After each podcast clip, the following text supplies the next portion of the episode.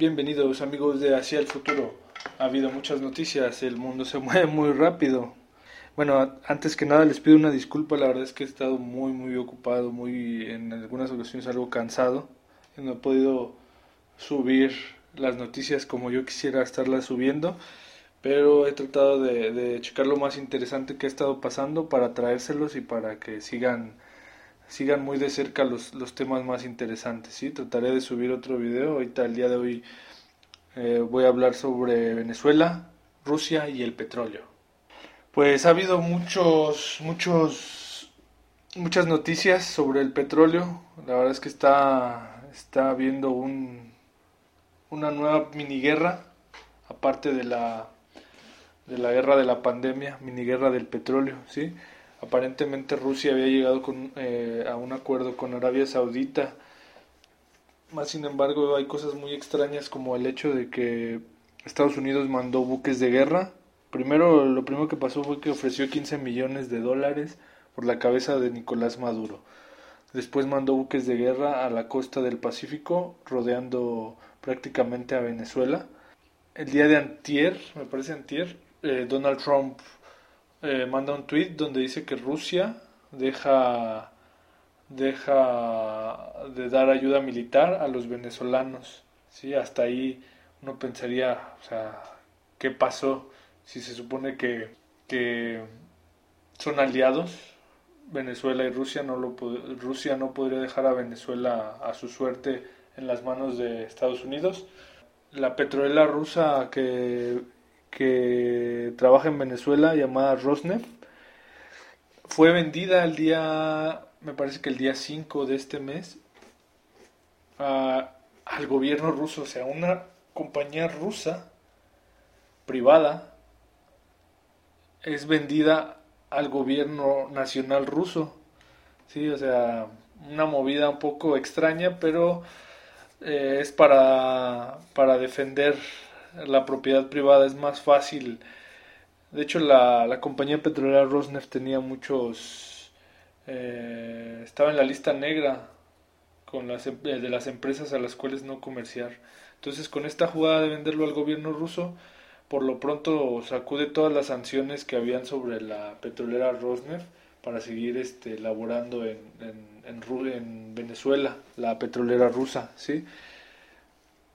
Días después sale una noticia muy interesante que México, dos compañías mexicanas desconocidas, empiezan a, traer crudo venezolano y que lo están intercambiando por, por agua y por maíz.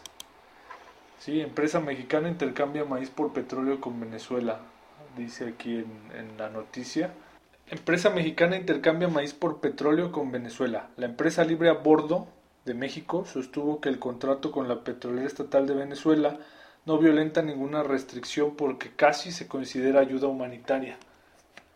Esto confirma de nuevo lo que ya habían platicado en videos anteriores, que el hecho de que México sea amigo de Rusia hace que Rusia le pida que ayude a Venezuela en estos momentos que están en eh, ellos prácticamente de caerles una crisis eh, se haría un apocalipsis literal en Venezuela ya que habría ni siquiera habría alimento, ni siquiera habría agua, ni siquiera habría comunicación y con lo de la pandemia, los puertos cerrados, las tiendas cerradas, imagínense la barbarie que, que puede ser eso para una para una economía cerrada, así que de por sí ya estaba cerrada y ahora con lo de la pandemia más cerrada, ¿por qué creen que se está aprovechando Rusia eh, y México como intermediarios para intercambiarle víveres, agua, eh, maíz por, por petróleo, ¿verdad? Digo, no es que el petróleo ahorita está muy caro, pero no sé, me imagino como los españoles cuando conquistaron México, que nos daban espejitos por oro y por plata. ¿sí? Eh, otra de las noticias que, que ha estado circulando, se dio a conocer que México no aceptó el acuerdo de la OPEP para reducir eh, los niveles de petróleo. Aquí le están, están cargando el, el milagrito a México, pero pues como ya les expliqué ahorita, ahorita México está en una posición donde está más cercana a Rusia que a Estados a Rusia, perdón, que a Estados Unidos. Y sin embargo, miren lo que dice Donald Trump el día de, el día de hoy, hace aproximadamente seis horas.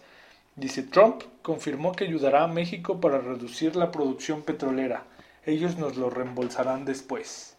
Pues, ¿qué les digo? Miren, aquí la noticia dice que México reducirá 5.5 la producción para enfrentar la caída en los precios a nivel mundial.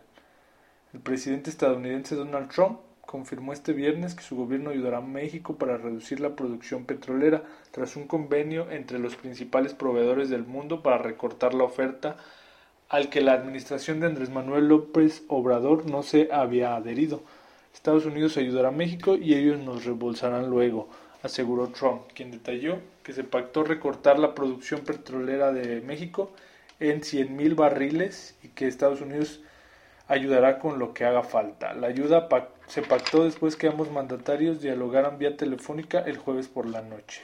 Pues según esta noticia ya se ya se pactó, bueno, ya estaba dicho que México reduciría 100.000 barriles de petróleo para ayudar a que suba el, el precio otra vez, se regularice Ahora, hace una hora se acaba de describir esto.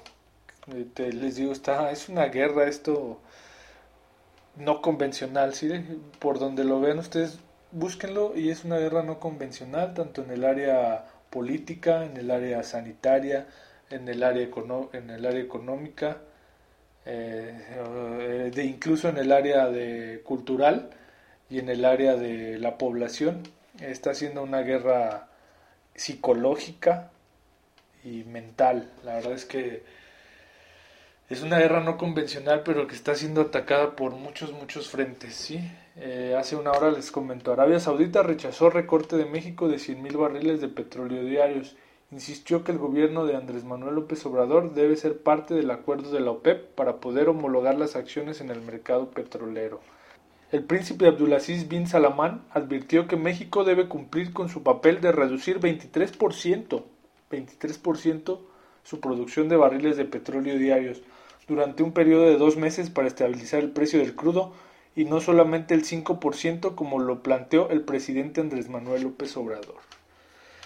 Pues bien amigos, pues les digo, es muy interesante ahorita todo lo que está pasando en el ámbito petrolero y mucho de esto se está encubriendo, se está dejando de, lado por las noticias del, de los muertos, de los infectados, de, de todo lo que tiene que ver con la pandemia de salud, pero se está dejando de lado todo esto que está pasando, que es una, es una guerra de precios, es una guerra que a algunos les conviene, a Estados Unidos sobre todo, que tiene el, el fracking, le conviene tener elevado el precio porque porque ellos extraen mucho petróleo gracias al fracking, pero es una, es una técnica cara, ¿sí? El fracking consiste en perforar la corteza de los mantos freáticos para extraer el petróleo del subsuelo muy muy profundo.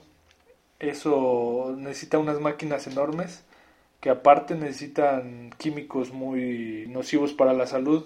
Entonces al, al estar penetrando hasta las capas donde pasa el agua, se contamina esa agua que generalmente es agua dulce que va a parar a ríos o a lagos. Y pues imagínense la, de por sí hay escasez de agua para muchos sectores, ya contaminada pues no, no se puede utilizar, ¿sí? Y debido a eso no debemos estar nadie a favor del fracking de las grandes petroleras. Esto bien lo sabe Rusia, por lo cual intentó bajar el precio lo más que pudo para que el fracking no fuera rentable y muchas empresas dejaran de, de, hacerlo, ya que no sería rentable a costos muy altos. ¿sí? Ahorita que está bajo el coste del petróleo, pues Estados Unidos lo que intenta es subir el precio para poder estabilizarlo, poder seguir con el fracking, siendo la potencia petrolera. Más sin embargo, siento, les digo que, que México ahorita es el caballito de Troya que está usando Rusia para mantener los precios bajos.